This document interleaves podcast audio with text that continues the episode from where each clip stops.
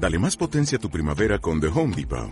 Obtén una potencia similar a la de la gasolina para podar, recortar y soplar con el sistema OnePlus de 18 voltios de Ryobi desde solo 89 dólares. Potencia para podar un tercio de un acre con una carga. Potencia para recortar el césped que dura hasta dos horas. Y fuerza de soplado de 110 millas por hora. Todo con una batería intercambiable. Llévate el sistema inalámbrico OnePlus de 18 voltios de Ryobi. Solo en The Home Depot. Haces más. Logras más.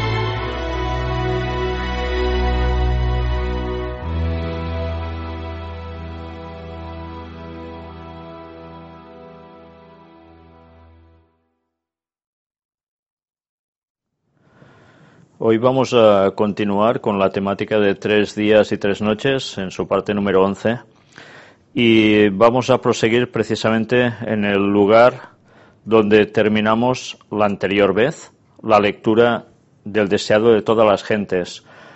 Y, sabéis, a veces parece que las cosas se hacen a propósito, la verdad es que no, al menos por parte nuestra. Eh, todos sabéis que llegamos al punto de la resurrección de Cristo en las lecturas que estuvimos emprendiendo y divulgando desde aquí. Y no terminamos el capítulo, lo dejamos justamente en este punto. Y hoy podréis comprobar además que es un final de capítulo que en estos momentos a mí me toca mucho personalmente. Eh, he de agradeceros desde aquí eh, la enorme cantidad de mensajes que he recibido debido a la defunción de mi madre y como no podía hacerlo uno por uno, pues aprovecho también hacer el comunicado desde aquí, daros las gracias por el soporte que me habéis dado a mí y a toda mi familia. Os estamos sumamente agradecidos y la verdad es que nos sigue reconfortando esta esperanza de la cual hoy vamos a tratar aquí. Y ya os digo, evidentemente estas cosas no se hacen adrede, pero esas extrañas coincidencias. Desde luego parece ser que Dios las guía y nos da una esperanza en el pronto regreso de nuestro amado Señor, pero también en la resurrección de los muertos, de los amados muertos, que van a ser salvos y que junto con los vivos santos vamos a ir todos juntos hasta el cielo para poder disfrutar de la vida eterna en felicidad que Dios nos prepara. Y gracias a Dios que queda muy poco tiempo para eso. Pues bien, vamos a reiniciar la lectura y lo vamos a hacer desde el primer punto y aparte, porque todos recordamos como Jesús es las primicias en la resurrección y simbolizaba también una festividad judía, pero a veces dejamos de lado que esas primicias no sólo era la resurrección de Cristo, sino que eran los que resucitaron también con Jesús en esa resurrección especial que tuvo momento, o su momento, en esta parte de la historia que hemos estado viendo aquí. La lectura nos dice, pero los que salieron de la tumba en ocasión de la resurrección de Cristo fueron resucitados para vida eterna. Ascendieron con él como trofeos de su victoria sobre la muerte y el sepulcro. Estos, dijo Cristo, no son ya cautivos de Satanás, los he redimido. Los he traído de la tumba como primicias de mi poder, para que estén conmigo donde yo esté, y no vean nunca más la muerte ni experimenten dolor. Ya lo veis, dice, los he traído de la tumba como primicias de mi poder. Ellos también eran las primicias. Esa fiesta judía estaba simbolizando la resurrección de Cristo, pero también la de estos santos. Y que ascendieron con Cristo después para no ver ya más muerte, para no experimentar más dolor. Y van a ser, en definitiva, la representación, la garantía de lo que espera a los que van a ser salvos de este mundo de todas las épocas dentro de muy pocos años. Estos entraron en la ciudad y aparecieron a muchos declarando, Cristo ha resucitado de los muertos y nosotros hemos resucitado con Él. Así fue inmortalizada la sagrada verdad de la resurrección. Los santos resucitados atestiguaron la verdad de las palabras, tus muertos vivirán, junto con mi cuerpo muerto resucitarán. Su resurrección ilustró el cumplimiento de la profecía. Despertad y cantad, moradores del polvo, porque tu rocío cual rocío de hortalizas, y la tierra echará los muertos.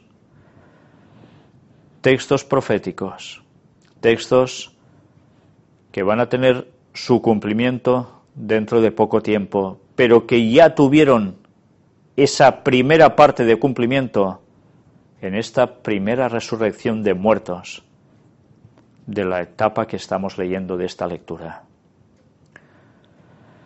Para el creyente, Cristo es la resurrección y la vida.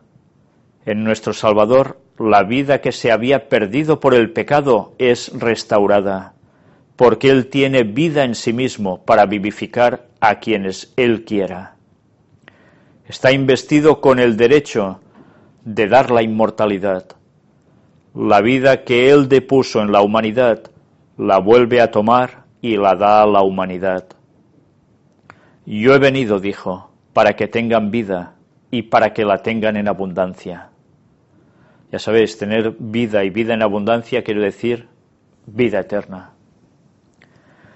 El que bebiere del agua que yo le daré, para siempre no tendrá sed, mas el agua que yo le daré será en él una fuente de agua que salte para vida eterna. El que come mi carne y bebe mi sangre tiene vida eterna, y yo le resucitaré en el día postrero. Y todos sabemos que ese día postrero va a ser precisamente en el año 2031, en su segunda venida, cuando venga a buscar a los vivos y resucite a los muertos que Él considere que tienen que ser salvos. Para el creyente la muerte es asunto trivial. Cristo habla de ella como si fuera de poca importancia. El que guardare mi palabra no verá muerte para siempre, no gustará muerte para siempre. Para el cristiano, la muerte es tan solo un sueño, un momento de silencio y tinieblas. La vida está oculta con Cristo en Dios, y cuando Cristo, vuestra vida, se manifestare, entonces vosotros también seréis manifestados con Él en gloria. Esta es la esperanza del cristianismo, saber que Cristo consideraba la muerte como una cosa trivial. Y a tal punto que, como toda la Biblia nos enseña, la muerte equiparada a un sueño, un momento, como dice aquí, de silencio y tinieblas, como nos hablan los textos de la memoria de los difuntos puesta en olvido. No saben nada, no son conscientes de nada, sencillamente es como si no estuvieran. Pero ya sabéis, si es como un sueño, del sueño se suele despertar, ¿verdad? Y un sueño, evidentemente, no es eterno. más preocupado por la muerte espiritual de los que le rodeaban, porque la muerte espiritual implicaba la segunda resurrección. En cambio, la muerte terrenal no tiene por qué implicar la segunda resurrección si estás espiritualmente preparado. Mirad cómo normalmente las personas se desesperan cuando no tienen esperanza, cuando no tienen fe, cuando alguien muy cercano a ellos muere y se separan, según creen ellos, definitivamente para siempre. Pero el cristiano tiene otra esperanza. Sabe que la muerte es una separación momentánea, dura, muy dura, pero momentánea, y que pronto volveremos a estar todos juntos salvados con Cristo para siempre. Pero esta muerte es lo de menos. Unos mueren al nacer, otros sin nacer, y otros años después, sean pocos o sean muchos, pero toda persona que pasa por la tierra va muriendo. Pero esto no es lo que le preocupa en definitiva desde la perspectiva al Señor, de su perspectiva. Eso nos preocupa a nosotros que estamos aquí, duramos 70, 80, 90 años, como mucho, quizás algunos más, excepciones.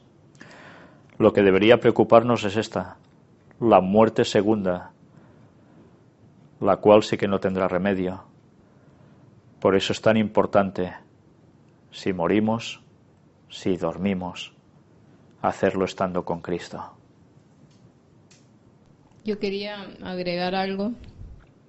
A veces em, pareciera que en momentos como, como la muerte, eh, aunque uno no quiera hacerlo, eh, es un sentimiento que está ahí porque como hablábamos, no fuimos creados para morir, Dios nos creó para vivir y por eso es que ese paso, ya sea que la persona que, que está a punto de morir, el darlo cuesta o la persona que están alrededor que, que aman a esa persona que, que se está muriendo, eh, es difícil asimilarlo por, por, por eso, porque nosotros, Dios nos creó para vida, lamentablemente el pecado trajo la muerte y, eso es lo que, lo que no logramos terminar de asimilar y nos, y nos cuesta y nos costará mientras sigamos aquí, pero ahí es donde entra nuestra bendita esperanza que es Cristo Jesús. En los momentos difíciles cuando, cuando llegan eh, estas, estas cosas, pues eh, no vamos a decir que no nos duele porque seríamos no, no seríamos de carne y hueso, pero es ahí cuando Cristo nos da el aliento y es ahí cuando están sus promesas en la palabra de Dios, que para los que en Él creen hay vida eterna.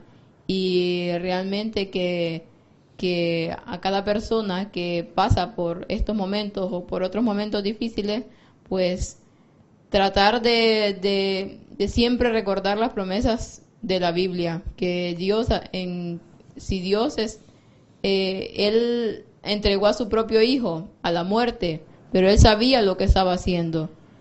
Y por esa muerte nosotros tenemos esperanza, por la muerte de Cristo Jesús. Entonces cuando debemos de, de pensar en ello y poder darle aliento a los que en estos momentos a los que en estos momentos les son difíciles. Y es ahí donde entra nuestro papel como cristianos. Estamos para consolar a cada una de las personas que están sufriendo esto y para decirle que hay esperanza en Cristo Jesús, que la muerte tiene solución en Cristo Jesús. Y la diferencia entre muerte primera y muerte segunda. Que muchas, que siempre estamos con la muerte, quizás hablamos mucho de la muerte, pero la diferencia entre muerte primera y muerte segunda creo que es lo que debe hacer coger esperanza a todo el mundo, debe hacer coger fuerza y debe hacer entender mucho más el sacrificio de, de Jesús, cómo Jesús murió la muerte segunda, no la muerte la muerte que todos conocemos, o sea que murió esa muerte que los impíos no van a poder superar, pero que él sí pudo superar porque ahí mostró que era Dios. Recordemos que cuando hablamos de la muerte segunda nos estamos refiriendo a después del milenio, cuando haya descendido la nueva Jerusalén con los salvos de todas las épocas y estos se vuelvan a levantar en insurrección para ir a destruir a los santos de Dios junto al diablo y a sus ángeles y entonces cuando Dios lanzará ese fuego y azufre que va a fulminar definitivamente a todos los malvados. Y esa es la muerte segunda, porque ellos también habrán resucitado al inicio de esa llegada de la Nueva Jerusalén a la tierra. Y Satanás los va a instar a atacar y les va a decir que han resucitado por su poder, no por el de Cristo. Y al final reciben su paga y esa segunda muerte por la que van a pasar va a ser definitiva. Ya jamás volverán a vivir. Y a esa muerte es la que debemos temer.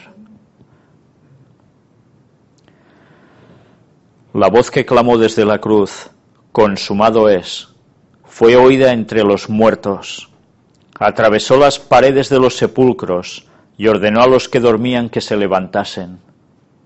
Así sucederá cuando la voz de Cristo sea oída desde el cielo. Esa voz penetrará en las tumbas y abrirá los sepulcros, y los muertos en Cristo resucitarán.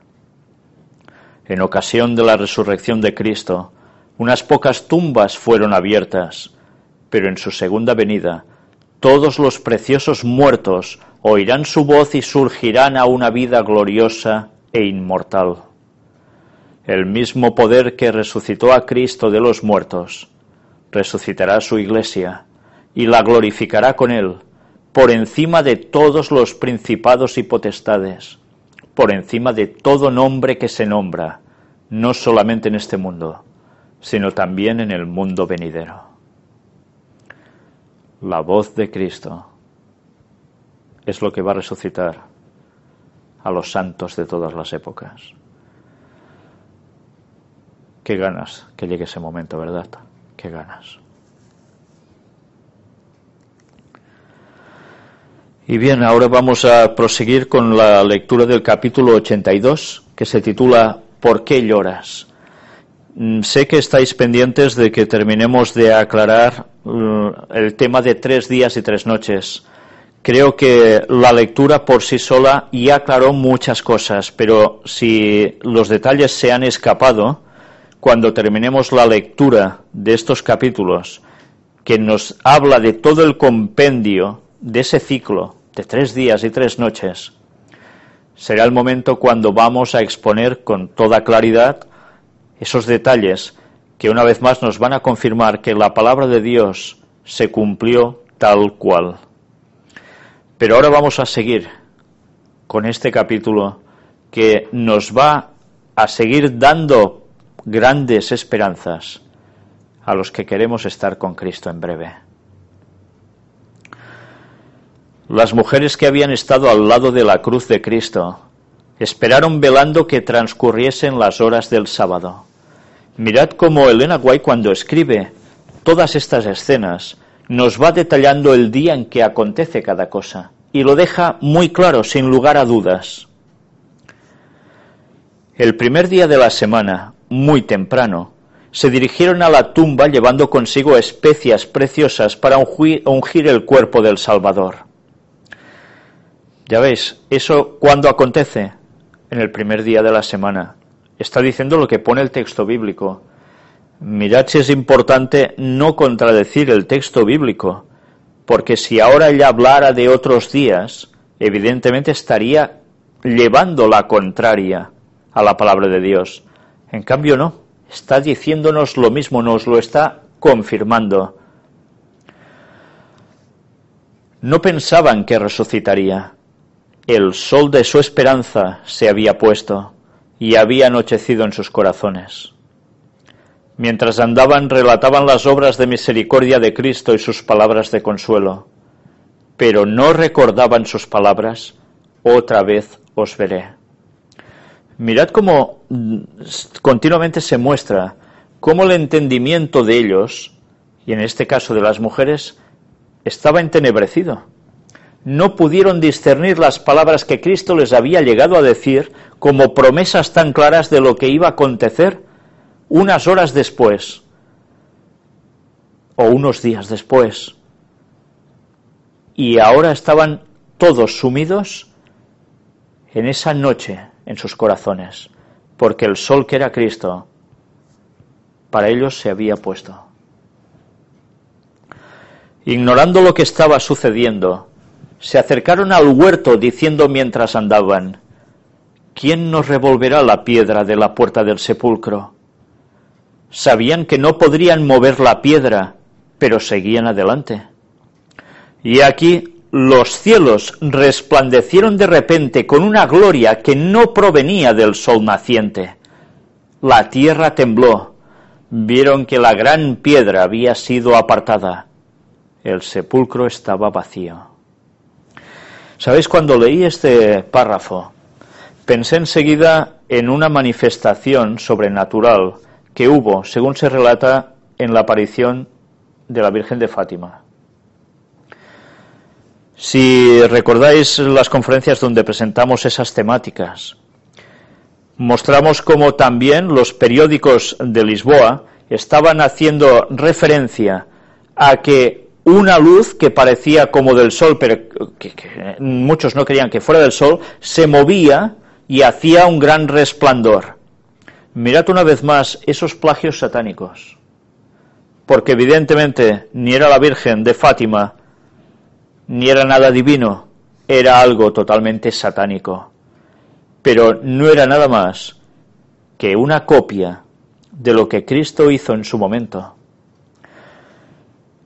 Cristo y lo que envolvió al momento de la resurrección de Cristo. Y esto lo debemos tener presente. Satanás va a hacer confundir a todo el mundo a través de los sentidos. Por eso, cuando la gente vea cosas impresionantes que acontecen solo levantando la cabeza, van a caer en el gran engaño. En este caso la manifestación era totalmente y claramente divina, pero Satanás intentará hacer todo para que las personas no sepan discernir la verdad del error. Y qué fácil va a ser caer en el gran engaño. Incluso cuántos de los que se llaman pueblo de Dios, estamos preparados para algo así. Además dice que la tierra tembló, pero mirad, ellas vieron que la gran piedra había sido apartada, el sepulcro estaba vacío. Ellas vieron esto, lo presenciaron, eran testimonios directos. Aquí no está hablando de hombres, ¿eh? está hablando de las mujeres que iban a ungir con especias el cuerpo de Cristo. Eh, entonces hubo dos terremotos. Uno en el momento de abrirse la puerta y otro cuando ellas llegaron. Sí. Hubo uno cuando Cristo muere y otro, ya veis. Cuando Cristo resucita y se abre la puerta. Sí. Y hay una avenida de, bueno, de ángeles y toda, Sí. todo eso, que eso es en las eh, justo antes de amanecer, ¿no? Eh, es un terremoto. Y luego hay este que ellas Y, notan también. y luego es este otro, entonces Sí.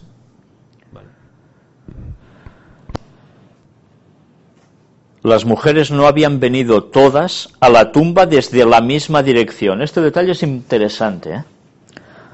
María Magdalena fue la primera en llegar al lugar y al ver que la piedra había sido sacada, se fue presurosa para contarlo a los discípulos. Mientras tanto, llegaron las otras mujeres que venían de otro lado. Una luz resplandecía en derredor de la tumba, pero el cuerpo de Jesús no estaba allí. Interesante que hubiese una luz que resplandecía en derredor de la tumba. Esto nos va a llevar a pensar en algo del arca de Noé, ¿verdad? Pero el cuerpo de Jesús no estaba allí. ¿De dónde salía entonces esta luz? ¿Quién la emitía? Mientras se demoraban en el lugar, vieron de repente que no estaban solas. Un joven vestido de ropas resplandecientes estaba sentado al lado de la tumba. Era el ángel que había apartado la piedra. Por tanto, estas luces, ¿de dónde surgen? De ángeles. Había tomado el disfraz de la humanidad, a fin de no alarmar a estas personas que amaban a Jesús, porque si se hubiese mostrado como ángel, igual hubiesen tenido temor, se hubiesen alarmado, ¿no? O sea que pasaron de un modo mucho más cercano. Como con Ron. Exacto. Y con tantos otros, con tantos otros que han tenido manifestaciones de ángeles. Sin embargo, brillaba todavía en derredor de él la gloria celestial, y las mujeres temieron. Se dieron vuelta para huir. Ya veis, ¿eh? O sea, vestido como un humano y todo, sí, pero aún reflejaba esa luz y temieron y se prepararon a salir corriendo. Pero las palabras del ángel detuvieron sus pasos. No temáis vosotras, les dijo, porque yo sé que buscáis a Jesús, que fue crucificado. No está aquí, porque ha resucitado como dijo. Venid, vete al lugar donde fue puesto el Señor. E id presto, decid a sus discípulos que ha resucitado de los muertos. Vaya mensaje. ¿eh? En un momento les da un mensaje para quedarse realmente helados o heladas. La verdad presente en ese momento. Volvieron a mirar al interior del sepulcro y volvieron a oír las nuevas maravillosas. Otro ángel en forma humana estaba allí y les dijo, ¿por qué buscáis entre los muertos al que vive? No está aquí, mas ha resucitado. Acordaos de lo que os habló cuando aún estaba en Galilea diciendo, es menester que el Hijo del Hombre sea entregado en manos de hombres pecadores y que sea crucificado y resucite al tercer día. Nos vuelve a aparecer la frase al tercer día. Pero ¿qué están haciendo los ángeles? Los dos ángeles les están recordando palabras anteriores de Jesús que ellas no habían captado. Y dichas ya habían estado. ¿Por qué no las captaron? Esperaban otra cosa, ¿verdad? De Jesús. Ha resucitado, ha resucitado. Las mujeres repiten las palabras vez tras vez. Ya no necesitan las especias para ungirle. A saber qué hicieron con ellos. Las debieron tirar y salir corriendo, ¿no? El Salvador está vivo y no muerto. Recuerdan ahora que cuando hablaba de su muerte, les dijo que resucitaría. Ahora lo recordaron, ¿eh? Necesitaron que todo aconteciera para que lo recordaran al final. ¿Qué día es este para el mundo? Prestamente las mujeres se apartaron del sepulcro y con temor y gran gozo fueron corriendo a dar las nuevas a sus discípulos. Vamos, es que es para imaginarse la escena, ¿eh? Con esos atuendos corriendo como podían. ¿Y quién no correría ante una noticia así, dicha por los mismos ángeles? ¿Qué día es este para el mundo? Es que ese, ese es lo que deberíamos estar haciendo nosotros, ¿no? Correr para decírselo a todos los que están a nuestro alrededor. Tú sabes que Cristo viene, sabes cuándo viene, pues lo que vas a hacer es rápidamente decírselo a los demás. Y no quedarte sentado ahí mirando la pared. ¿Quién se podía quedar quieto ante esto? Solo un muerto se podía quedar quieto ante esto y ellas muertas no estaban. Y fueron corriendo a dar las nuevas, que es lo que deberíamos hacer nosotros, como dice Ángel. Pero ellos a quién se las dieron? A sus discípulos. Pues es lo que debemos hacer. Cuando hay un mensaje, ¿a quién hay que decírselo? Al pueblo de Dios. Corriendo a estos. ¿Y después a quién? Al resto. ¿Nos damos cuenta con el mensaje que estamos presentando del tiempo final? María no había oído las buenas noticias. Ella fue a Pedro y a Juan con el triste mensaje. Han llevado al Señor del sepulcro y no sabemos dónde le han puesto. Ya veis, ¿eh? hay una diferencia. María no había oído estas palabras. Las otras sí. y va y se lo dice a Pedro y a Juan. Los discípulos se apresuraron a ir a la tumba y la encontraron como había dicho María. Vieron los lienzos y el sudario, pero no hallaron a su Señor. Sin embargo, había allí un testimonio de que había resucitado. Y atención a este detalle. Los lienzos mortuorios no habían sido arrojados con negligencia a un lado, sino cuidadosamente doblados, cada uno en un lugar adecuado.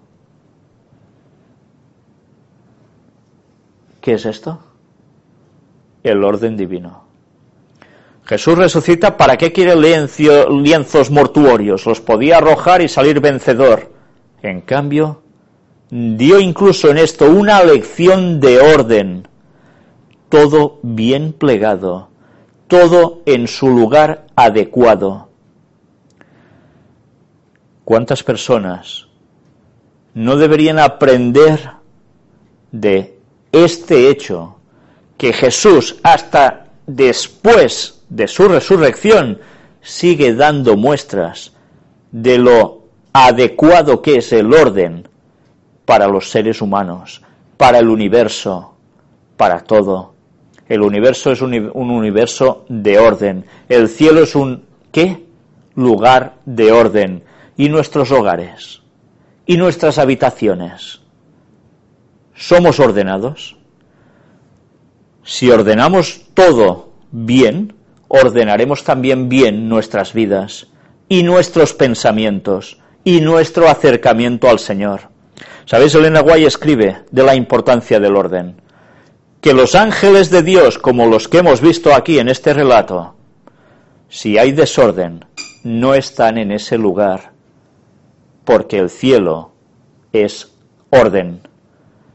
Pero luego sí que hay otros, otros ángeles en ese lugar, y no son los de Dios. Mirad qué importancia cuando Jesús nos da esa gran lección, incluso con los lienzos doblado y en su lugar. Y esta era una señal que comprendían los discípulos. ¿Por qué? Porque durante la vida de Jesús habían visto que Él era ordenado en todo.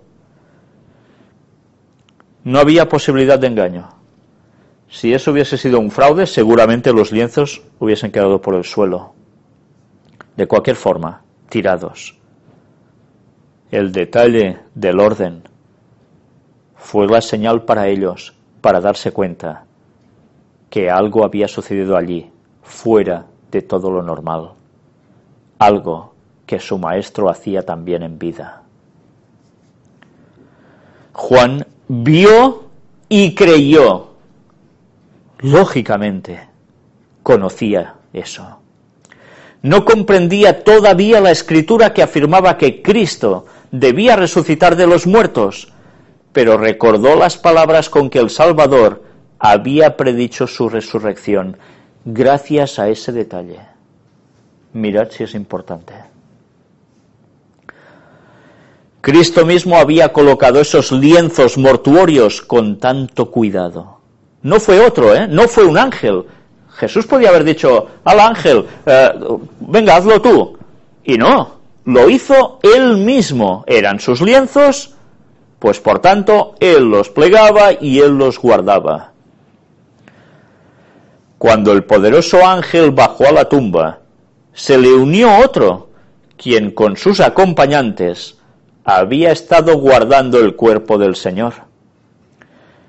Cuando el ángel del cielo apartó la piedra, el otro entró en la tumba y desató las envolturas que rodeaban el cuerpo de Jesús. O sea, no es Jesús mismo el que se desata, es un ángel el que hace esto. Pero fue la mano del Salvador la que dobló cada una de ellas y la puso en su lugar. A la vista de aquel que guía tanto a la estrella como al átomo, no hay nada sin importancia. Se ven orden y perfección en toda su obra. ¿Cuántas casas cristianas, cuántas personas cristianas deberían aprender esta lección? Cualquiera que sea cristiano y sea desordenado, tiene un grave problema y eso hay que solucionarlo, porque en un cielo de orden no va a entrar nada ni nadie en desorden, ¿entendéis? A veces em, influye mucho la educación que han recibido las personas, porque si en su hogar no les enseñaron lo que era el orden, la limpieza, pues obviamente en su vida de grandes son un desastre, pero esto no es excusa para los que conocen de Dios y tienen un poco de sentido común también puedan tratar de cambiar esto, porque a, veces em, en, en, bueno, en la mayor parte, porque realmente gente ordenada hay muy poca. Y, y en la mayor parte de los hogares pues esto no, no se enseña. Desde pequeños a sus, a sus hijos, a los niños no se les enseña a, ser ordenados por ellos mismos, porque a veces todo, las madres o los padres le hacen todo a sus hijos y por lo tanto no aprenden. Pero eh, esto no, no quiere decir de que nosotros, conociendo, sabiendo cómo es el cielo, sabiendo cómo es Dios, no podamos eh, em, poder hacer ese hábito del orden. Yo tengo que agradecerle mucho a mi madre porque ella desde siempre ha sido una mujer muy de orden, muy de, muy muy exigente en ese sentido. Y creo que la mayor parte de los padres deberían de ser así, porque si si si no se es así, la vida de, de los hijos será un desastre cuando estén grandes, porque si no son ordenados en sus hogares, tampoco lo serán ordenados en sus vidas y estarán de aquí para allá y, vivirán eh, sus vidas totalmente como no hay que vivirlas, en desorden. Así que, que los que son padres, tratar de cultivar este hábito en sus hijos y tratar de aprender cada día de que como dice la palabra de Dios, el cielo es orden, por lo tanto tu vida debería ser orden en todos y cada uno de los sentidos. Quiero comentar una cosa y es que recuerdo los estudios de los universitarios cuando te explican hacia dónde tiende, cómo tiende la naturaleza y, te explican que tiende al desorden. Te explica del caos, la teoría del caos y de la entropía. Eh, claro, si quitas al hombre de la ecuación, eh, todo tiende al desorden se llena la casa de polvo, se llena el bosque de, matorrales, ¿no? Entonces recordemos las palabras de, bueno, Dios mismo o Cristo mismo cuando crea al hombre y le dice que cuide del huerto y tal, ¿no? En ese momento seguro que no había grandes matorrales para, molestar, pero tenía un trabajo que hacer. Eh, ese trabajo también es para nosotros hoy si el hombre no estuviera en la tierra, eh, pues sí que quizás tendría el desorden porque el pecado estaría ahí dándole, ¿no? Pero sí que importante es el hombre como parte de todo. O sea, que no. que el hombre es parte de la creación de la tierra. El hombre es parte de, de eso. No es un, un, producto eh, de la entropía, un producto del caos. ¿eh? Miradnos, o sea, si miráis al espejo y resulta que lo que estáis viendo es un producto del caos, de la mutación, del, del mira, de tanto desordenado al final es ordenado, ¿no?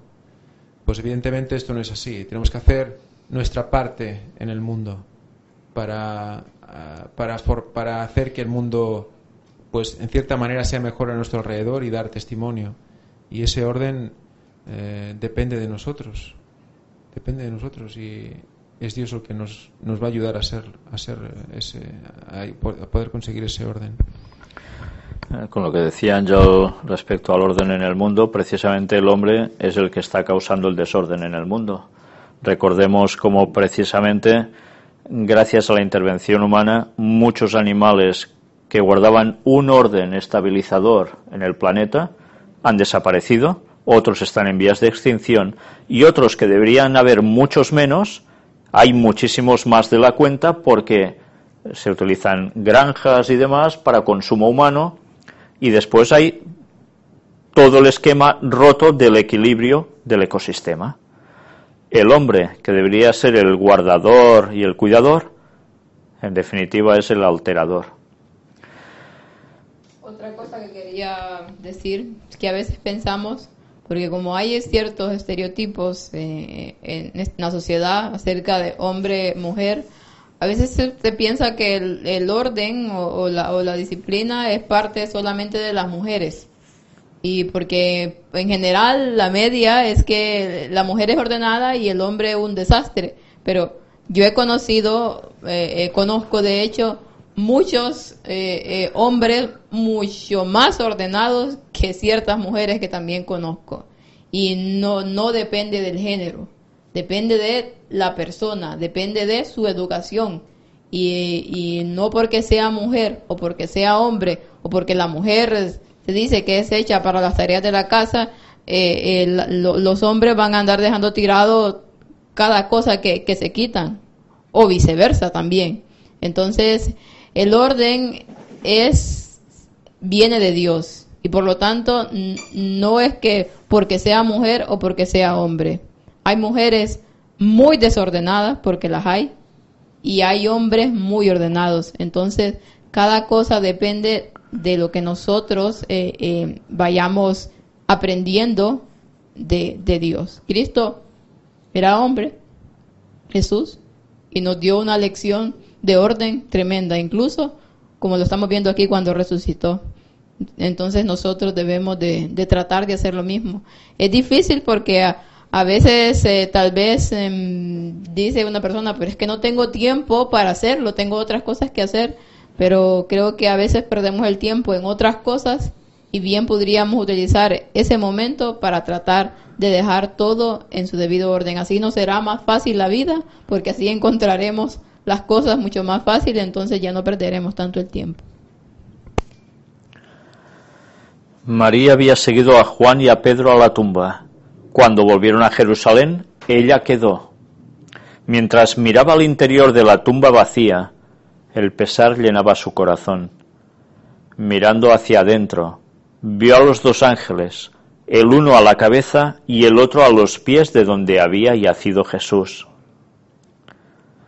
Mujer, ¿por qué lloras? le preguntaron. Porque se han llevado a mi señor, contestó ella, y no sé dónde le han puesto.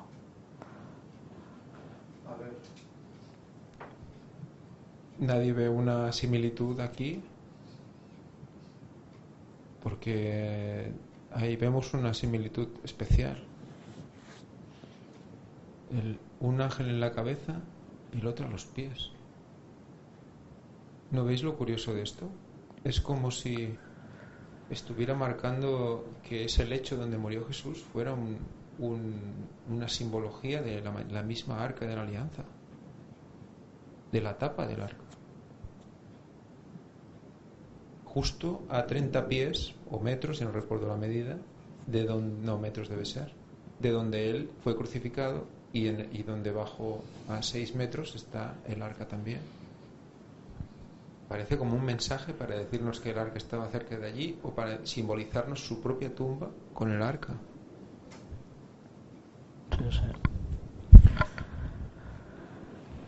Jesús siempre custodiado por ángeles. Entonces ella se apartó hasta de los ángeles pensando que debía encontrar a alguien que le dijese lo que habían hecho con el cuerpo de Jesús. Otra voz se dirigió a ella. Mujer, ¿por qué lloras? ¿A quién buscas? A través de sus lágrimas María vio la forma de un hombre y pensando que fuese el hortelano dijo, Señor, si tú lo has llevado, dime dónde lo has puesto y yo lo llevaré. Si creían que esta tumba de un rico era demasiado honrosa para servir de sepultura para Jesús, ella misma proveería un lugar para él. Había una tumba que la misma voz de Cristo había vaciado la tumba donde Lázaro había estado, la de su hermano. No podría encontrar allí un lugar donde un lugar de sepultura para su Señor. Le parecía que cuidar de su precioso cuerpo crucificado sería un gran consuelo para ella en su pesar. Mirad hasta qué punto amaba a Jesús. Pensaba que hasta cuidar del cuerpo de Cristo sería su consuelo. Pero ahora con su propia voz familiar, Jesús le dijo, María. Entonces supo que no era un extraño el que se dirigía a ella, y volviéndose, vio delante de sí al Cristo vivo. En su gozo se olvidó que había sido crucificado. Precipitándose hacia él como para abrazar sus pies, dijo, Rabboni. Pero Cristo alzó la mano diciendo, No me detengas, porque aún no he subido a mi Padre. Mas ve a mis hermanos y diles, Subo a mi Padre y a vuestro Padre, a mi Dios y a vuestro Dios. Y María se fue a los discípulos con el gozoso mensaje. Mirad qué interesante todo este apartado. Las lágrimas velan la visión de María. Cree que es un hortelano. Las primeras palabras de Jesús no le valieron. Cuando Jesús vuelve a recuperar esa propia voz familiar, María le dice, y ella capta enseguida esa voz, es Jesús y cómo reacciona. Ya lo deja todo y ¿qué hace? Se precipita para adorarle, abrazar sus pies. ¿Podía recibir Cristo adoración en esos momentos? Claro, todos pensamos, pues claro, si es Cristo, pero ¿por qué la detiene Cristo? ¿Por qué? Ahora lo iremos viendo, pero las palabras de Cristo ya son muy claras. Jesús le dice, no me detengas, porque él debía hacer algo aún. Porque aún no he subido a mi Padre. Por tanto, Jesús, cuando murió, aún no había ascendido al cielo. ¿Y esto qué problema implica? Había alguien que murió al lado de Cristo en una cruz y que un cierto texto bíblico mal traducido por una puntuación que no estaba en el original griego o añadiendo un qué a ese texto, muchas personas cristianas han entendido, de cierto te digo que hoy estarás conmigo en el paraíso. ¿Recordáis este texto? Pues aquí queda claro, con este hecho bíblico, que Jesús no había ascendido aún al cielo, por tanto, tampoco había ascendido quién? El ladrón, el ladrón que aceptó a Cristo en esos momentos. Toda la doctrina que enseña que cuando uno se muere automáticamente se va a algún lugar, queda echada por tierra por la propia palabra de Dios. Pero Jesús dice algo también después de decir, porque aún no he subido a mi Padre, dice, mas ve a mis hermanos. Jesús podía haber dicho, mas ve a mis discípulos, a mis conocidos, a mis amigos. No, dijo, a mis hermanos. ¿Por qué? Mirad si ella entendió a quién tenía que ir y María se fue a los discípulos con el gozoso mensaje. No iba directamente a hermanos de Jesús en sí, por sangre, aunque alguno pudiera ver entre los discípulos. Pero Jesús consideró a los discípulos ya como sus hermanos, el Hijo del Hombre. Jesús se negó a recibir el homenaje de los suyos, hasta tener la seguridad de que su sacrificio era aceptado por el Padre. ascendió a los atrios celestiales y de Dios mismo oyó la seguridad de que su expiación por los pecados de los hombres había sido amplia, de que por su sangre todos podían obtener vida eterna. El Padre ratificó el pacto hecho con Cristo, de que recibiría a los hombres arrepentidos y obedientes y los amaría como a su Hijo. Mirad cómo cuando dice los amaría como a su Hijo, está haciendo una clara referencia a que no haría diferencia entre nosotros y Él, nos amaría como a Él. Cristo había de completar su obra y cumplir su promesa de hacer más precioso que el oro fino al varón y más que el oro de Ofir al hombre.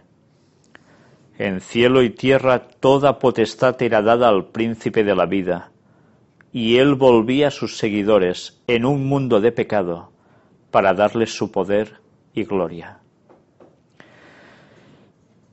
Este es el triunfo de Cristo sobre la muerte, y este es el triunfo que nos da a nosotros, porque lo que ahora iba a hacer Jesús era otorgarnos su poder y su gloria nos puso en consonancia, en equilibrio otra vez con Dios.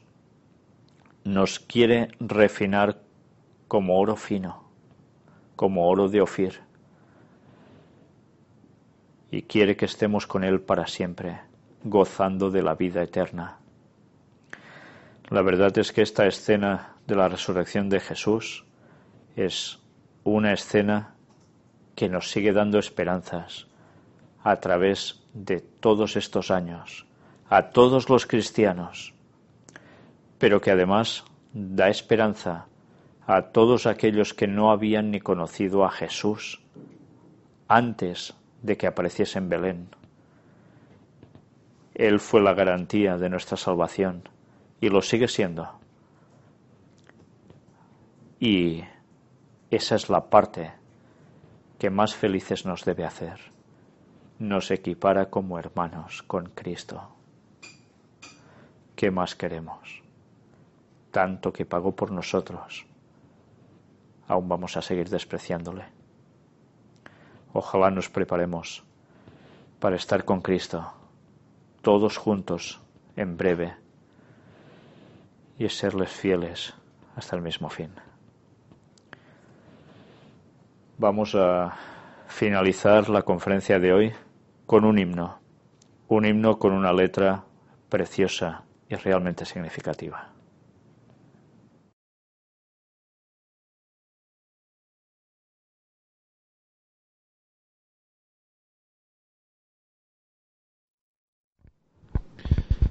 Bueno, eh, creo que, bueno, supongo que veis de qué río está, de qué río está hablando esta, este precioso himno nos recuerda al Dios que emana de, de dónde? Del trono, del trono de nuestro Dios. Es un río de aguas cristalinas, de agua viva. Y mm, Elena White nos recuerda que ese, ese raudal de sangre y agua que salió del costado de Jesús es un símbolo de ese río. Y a la inversa, que ese río nos está recordando a ese momento. Por lo tanto, recordad una cosa. Yo siempre, a nivel eh, físico literal, eh, cuando leía La sangre de Cristo te limpia. No sé por qué, ya os vais a reír de mí, te imaginabas la sangre de Cristo encima tuyo y dices, ¿cómo puede ser que esto me, me limpie? ¿no? Eso ya, os digo, de, eso más a nivel pero tenéis que ver cómo esa, esa sangre, esa sangre que sale de Cristo, ese raudal, está, ¿qué? ¿Simbolizando qué? Lo que, estamos, lo que hemos visto ahora, ese río de agua viva. O sea que es como si nos limpiara con ese agua viva, ese agua eterna que dimana del trono, del trono que está ahí en la Nueva Jerusalén. Y ese agua, dice Elena White, que está repartida por todo, por todos lados de la Nueva Jerusalén. ¿eh? Allí por donde camines tendrás riachuelos de ese agua. O sea que tomemos eh, esa limpieza, ese, ese limpiar que también es interior, pues como con ese símbolo tan bonito como hoy hemos visto en el, en el, en el himno. Pues bien, sabéis, este es un himno que ha sonado o se ha cantado innumerables veces en muchos entierros cristianos, adventistas. Y, y claro, son momentos muy especiales en los cuales uno piensa que esta separación de la muerte es una cosa momentánea y que después de ese breve momento que aunque a veces se hace muy largo desde nuestra perspectiva, va a terminar y podremos disfrutar para siempre más de la vida eterna, de la presencia con nuestro Dios y de los santos y de los ángeles y de un universo en paz donde al fin el mal va a ser destruido y la muerte, el dolor el llanto ya no existirán más. Que Dios os bendiga.